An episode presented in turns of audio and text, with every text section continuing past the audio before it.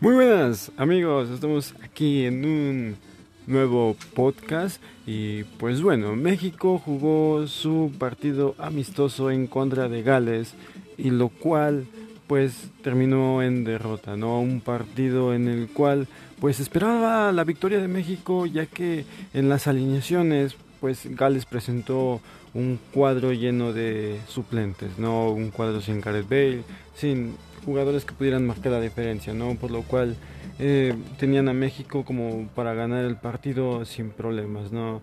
Eh, Gales termina sorprendiendo, marca un gol. Eh, aquí la cuestión es qué tanto afectó que no estuviera Raúl Jiménez en el terreno de juego. Raúl Jiménez, pues bueno, fue convocado a la selección, pero no iba a haber minutos. Esto, pues bueno, para, mm, no sé si fue parte del Tata que pudiera ser apoyo emocional tener a Jiménez ahí. Luego también hay que contar que México pues no tenía un 9, no tenía un delantero, el cual pues bueno, pudiera suplir a Jiménez, los que fueron convocados como fue eh, Henry Martin termina pues lesionado en los entrenamientos al igual que Pulido, ¿no? Entonces hay que ver mucho esa cuestión, ¿no? Fue lo mismo que dijo el Tata en conferencia de prensa, eh, que no estaban preocupados al no tener a quien supliera a, Jiménez luego de la lesión de Henry como de Pulido, ¿no? Eh, también dentro de la derrota, entra mucho que ver lo que son los cambios, no cambios que no se vieron, no, no demostraron esa variante que el equipo tuvo que tener. México sí tuvo mayor posesión de, de, balón, pero no fue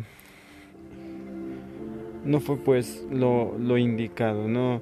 Eh, había estado jugando muy bien México los partidos al tener un cuadro como Gales, que presentó, pues, viene siendo un cuadro B, por así decirlo, pues bueno, no se logra la victoria por parte de México, algo que, pues, sorprende, ¿no? Sorprende eh, México, hay que recordar que tiene muy buenos jugadores en ataque, esta vez no se vieron, no se vieron y, y pues bueno, es parte de haber perdido, ¿no? Pero lo que deja mucho que pensar son los cambios, ¿no? Entran los cambios y en realidad no se vieron. O sea, si los que empezaron se vieron poco o no se vieron como en realidad juegan o el nivel que llegasen a tener, los cambios fueron menos.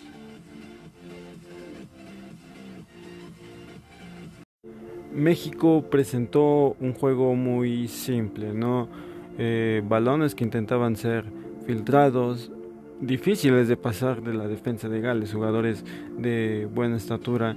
Eh, pues bueno, eh, Chucky tuvo oportunidad de empatar el partido en dos ocasiones y la figura del portero fue maravillosa, ¿no? Si no hubiera sido por el portero, Gales hubiera perdido el partido, México lo hubiera ganado, pero se fallaron, se fallaron oportunidades que eran de gol.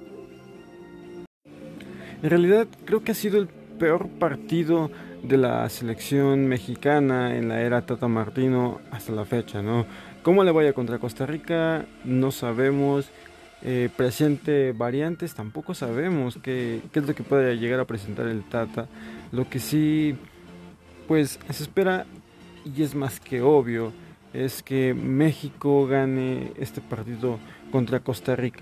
Eh, sabemos que México, pues, en CONCACAF ha sido el mejor, es de los equipos más fuertes. Después de ahí sigue Estados Unidos, que Estados Unidos, pues bueno, se podría decir que tiene muchos extranjeros, sí, pero no llegan a ser esos extranjeros que jueguen muy bien estando en selección. Y pues bueno, eh, con lo que viene siendo jugadores más que causan baja definitiva del trío por lesión, pues bueno, es Neustor Araujo y Raúl Jiménez. Ellos son los que no realizan el viaje a Austria para enfrentar a Costa Rica. Son de los jugadores que, que pues bueno, eh, sabemos que Jiménez pues vino saliendo de, esa lesión en el, en el cráneo, ya pues bueno, ha sido eh, valorado y sí puede jugar con un protector especial. Otro tema que se está hablando muy muy fuerte luego del partido de Gales contra México fue eh, pues lo que viene siendo supuesto racismo eh, por parte de jugadores de Gales hacia México. Eh, no especifican muy bien cuáles fueron las palabras, pero se podía pensar que en el juego eh, el intercambio de palabras entre jugadores, pues bueno, era parte del partido, ¿no? Eh, al final de cuentas, pues bueno, México lo toma eh, como acto discriminatorio hacia jugadores mexicanos.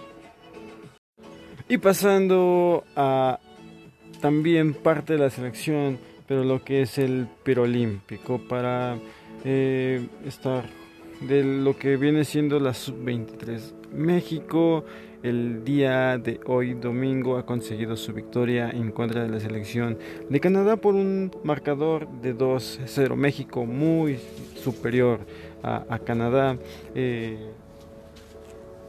en un partido que, que pues bueno, se esperaba la victoria de México por los jugadores que tiene.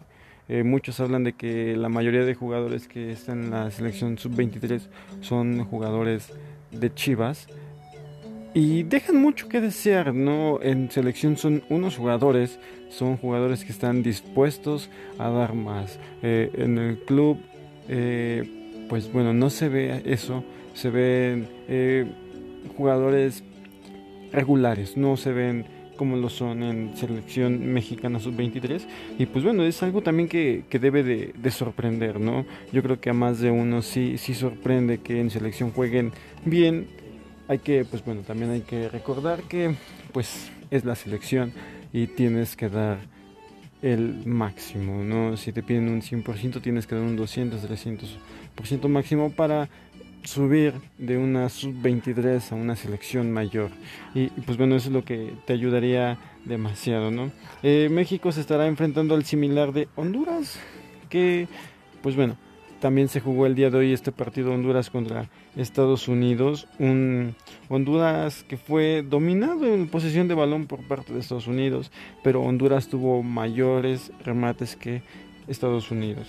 Eh, la certeza, pues bueno, eh, de los jugadores hondureños terminaron haciendo valer este factor. Eh, no tenían el balón, pero hicieron más goles que al final de cuentas es lo importante. No, y se estarán enfrentando México contra Honduras por el eh, por el título del perolímpico. Así que, pues bueno, México sub-23 contra Honduras sub-23 en la final del perolímpico que se está disputando en Guadalajara.